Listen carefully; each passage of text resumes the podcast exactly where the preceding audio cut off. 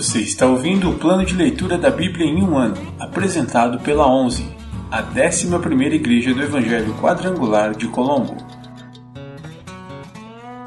Dia 60, 1 de março.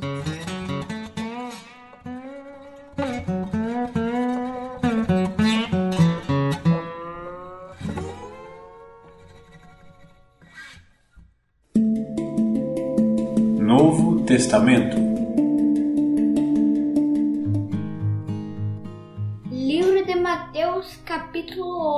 versículos do 14 ao 34. Jesus cura muitas pessoas. Quando Jesus chegou à casa de Pedro, viu que a sogra dele estava de cama, com febre. Jesus tocou em sua mão e a febre a deixou. Então ela se levantou e passou a servi-lo. Ao entardecer, trouxeram a Jesus muita gente possuída por demônios. Ele expulsou esses espíritos impuros com uma simples ordem e curou todos os enfermos. Cumpriu-se, desse modo, o que foi dito pelo profeta Isaías. Levou sobre si nossas enfermidades e removeu nossas doenças. O preço de seguir Jesus. Quando Jesus viu a grande multidão ao seu redor, ordenou que atravessassem para o outro lado do mar. Então um dos mestres da lei lhe disse: Mestre, eu seguirei aonde quer que vá. Jesus respondeu: As raposas têm tocas onde morar e as aves têm ninhos, mas o filho do homem não tem sequer um lugar para recostar a cabeça.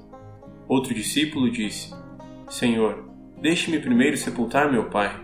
Jesus respondeu: Siga-me agora, deixe que os mortos sepultem seus próprios mortos. Jesus acalma a tempestade. Em seguida, Jesus entrou no barco e seus discípulos o acompanharam. De repente, veio sobre o mar uma tempestade violenta, com ondas que cobriam o barco. Jesus, no entanto, dormia. Os discípulos foram acordá-lo, clamando: Senhor, salve-nos! Vamos morrer. Por que vocês estão com medo? perguntou ele. Como é pequena sua fé! Então levantou-se, repreendeu o vento e o mar, e houve grande calmaria. Os discípulos ficaram admirados. Quem é este homem? diziam eles. Até os ventos e o mar lhe obedecem. Jesus exerce autoridade sobre demônios. Quando Jesus chegou ao outro lado do mar, a região dos Gadarenos, dois homens possuídos por demônios saíram do cemitério e foram ao seu encontro. Eram tão violentos que ninguém podia passar ali. Eles começaram a gritar: Por que vem nos importunar, filho de Deus? Veio aqui para nos atormentar antes do tempo determinado? A certa distância deles havia uma grande manada de porcos pastando. Então os demônios suplicaram: Se vai nos expulsar, mande-nos entrar naquela manada de porcos. Vão, ordenou Jesus. Os demônios saíram dos homens e entraram nos porcos. Toda a manada se atirou pela encosta íngreme do monte para dentro do mar e se afogou. Os que cuidavam dos porcos fugiram para uma cidade próxima e contaram a todos o que havia ocorrido com os homens possuídos por demônios. Os habitantes da cidade saíram ao encontro de Jesus e suplicaram que ele fosse embora da região.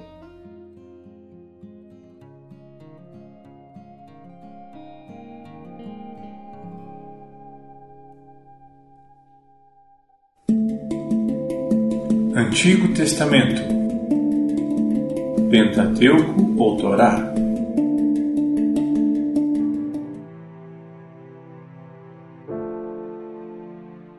Levítico, capítulo 1 Procedimentos para o Holocausto.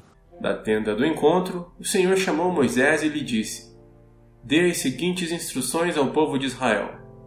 Quando você apresentar um animal como oferta para o Senhor, escolha-o dos rebanhos de gado, ovelhas ou cabras. Se o animal que apresentar como holocausto for do rebanho de gado, deverá ser um macho sem defeito. Leve-o até a entrada da tenda do encontro para que seja aceito pelo Senhor. Coloque a mão sobre a cabeça do animal, para que seja aceito em seu lugar como expiação. Mate o novilho na presença do Senhor. E os filhos de Arão, os sacerdotes, oferecerão o sangue do animal, derramando-o em todos os lados do altar que está à entrada da tenda do encontro. Depois, tire a pele do animal e corte-o em pedaços. Os filhos do sacerdote Arão acenderão o fogo no altar e ali arrumarão a lenha. Arrumarão também os pedaços da oferta, incluindo a cabeça e a gordura, sobre a lenha acesa no altar. mas os órgãos internos e as pernas serão lavados primeiro com água. Então o sacerdote queimará tudo no altar como holocausto. É uma oferta especial, um aroma agradável ao Senhor. Se o animal que apresentar como holocausto for um carneiro ou um cabrito, deverá ser um macho sem defeito. Mate o animal junto ao lado norte do altar, na presença do Senhor. E os filhos de Arão, os sacerdotes, derramarão o sangue do animal em todos os lados do altar. Depois, corte o animal em pedaços, incluindo a cabeça e a gordura. Os sacerdotes arrumarão os pedaços da oferta sobre a lenha acesa no altar, mas os órgãos internos e as pernas serão lavados primeiro com água. Então o sacerdote queimará tudo no altar como holocausto. É uma oferta especial, um aroma agradável ao Senhor. Se apresentar ao Senhor uma ave como holocausto, deverá ser uma rolinha ou um pombinho. O sacerdote levará a ave até o altar, destroncará a cabeça dela e deixará o sangue escorrer na lateral do altar. Em seguida, queimará a ave. O sacerdote removerá o papo e as penas da cauda da ave e os lançará do lado leste do altar, sobre as cinzas. Depois, segurando a ave pelas asas, o sacerdote a partirá, mas sem despedaçá-la, e a apresentará como holocausto sobre a lenha acesa no altar. É uma oferta especial, um aroma agradável ao Senhor. Levítico capítulo 2 Procedimentos para a oferta de cereal. Quando apresentar ao Senhor uma oferta de cereal, deverá ser de farinha da melhor qualidade. Derrame azeite sobre a farinha, acrescente um pouco de incenso e leve-a aos filhos de Arão, os sacerdotes. O sacerdote pegará um punhado da farinha umedecida com azeite, junto com todo o incenso, e queimará essa porção memorial no altar. É uma oferta especial, um aroma agradável ao Senhor. O restante da oferta de cereal será entregue a Arão e a seus filhos. Essa oferta será considerada parte santíssima das ofertas especiais apresentadas ao Senhor. Se a oferta for de cereal assado no forno, deverá ser de farinha da melhor qualidade, mas sem fermento. Bolos misturados com azeite ou pães finos untados com azeite. Se a oferta de cereal for preparada numa assadeira, deverá ser de farinha da melhor qualidade misturada com azeite, mas sem fermento. Divida-a em pedaços e derrame azeite sobre ela. É a oferta de cereal. Se a oferta de cereal for preparada numa panela, deverá ser de farinha da melhor qualidade misturada com azeite. Quando trouxer a oferta de cereal que foi preparada para o Senhor, entregue-a ao sacerdote que a apresentará no altar. O sacerdote tomará uma porção memorial da oferta de cereal e a queimará no altar. É uma oferta especial, um aroma agradável ao Senhor. O restante da oferta de cereal será entregue a Arão e a seus filhos como alimento. Essa oferta será considerada parte santíssima das ofertas especiais apresentadas ao Senhor. Não use fermento ao preparar qualquer das ofertas de cereal a ser apresentada ao Senhor, pois nem fermento nem mel devem ser queimados como oferta especial apresentada ao Senhor. É permitido acrescentar fermento e mel às ofertas dos primeiros frutos da colheita, mas nunca devem ser oferecidos no altar como aroma agradável ao Senhor. Tempere com sal todas as suas ofertas de cereal. Não deixe de usar o sal da aliança do seu Deus em todas as suas ofertas de cereal Todas as ofertas que trouxerem deverão ter sal. Se apresentar ao Senhor uma oferta de cereal dos primeiros frutos de sua colheita, apresente grãos frescos, moídos grosseiramente e tostados no fogo. Derrame azeite sobre essa oferta de cereal e acrescente um pouco de incenso. O sacerdote tomará uma porção memorial dos grãos umedecidos com azeite, junto com todo o incenso, e queimará como oferta especial apresentada ao Senhor.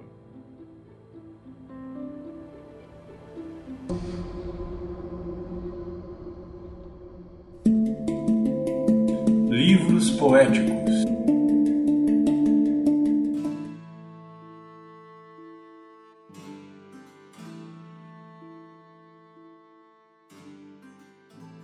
Livro de Provérbios, capítulo 19. É melhor ser pobre e honesto que ser desonesto e tolo.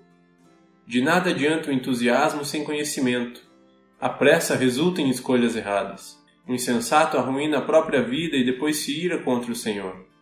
A riqueza atrai muitos que se dizem amigos, mas a pobreza afasta todos eles.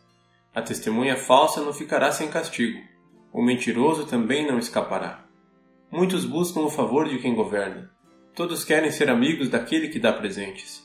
Se até os parentes do pobre o desprezam, quanto mais seus amigos o evitarão. Ainda que o pobre suplique, eles todos o abandonam. Quem adquire bom senso ama a si mesmo. Quem dá valor ao entendimento prospera. A testemunha falsa não ficará sem castigo. O mentiroso será destruído. Não é certo o tolo viver no luxo, nem o escravo governar sobre príncipes. O sensato não perde a calma, mas conquista respeito ao ignorar as ofensas. A ira do rei é como o rugido do leão, mas seu favor é como o orvalho sobre a grama. O filho tolo é uma desgraça para o pai. A esposa briguenta é irritante como uma goteira. Os pais deixam casas e riquezas como herança para os filhos, mas apenas o Senhor pode dar uma esposa prudente. O preguiçoso dorme profundamente, mas sua apatia o leva a passar fome. Quem guarda os mandamentos preserva a vida, quem os despreza morrerá. Quem ajuda os pobres empresta ao Senhor, ele o recompensará. Discipline seus filhos enquanto há esperança. Do contrário, você destruirá a vida deles.